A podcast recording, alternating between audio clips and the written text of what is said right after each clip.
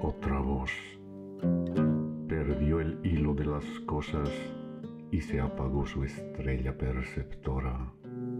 No tropezó. Y cuando su paso fue ya de piedra y el tedio le dejara surcos en las mejillas, recogió lentamente sus despojos. Los recogió para la vida, diseminándose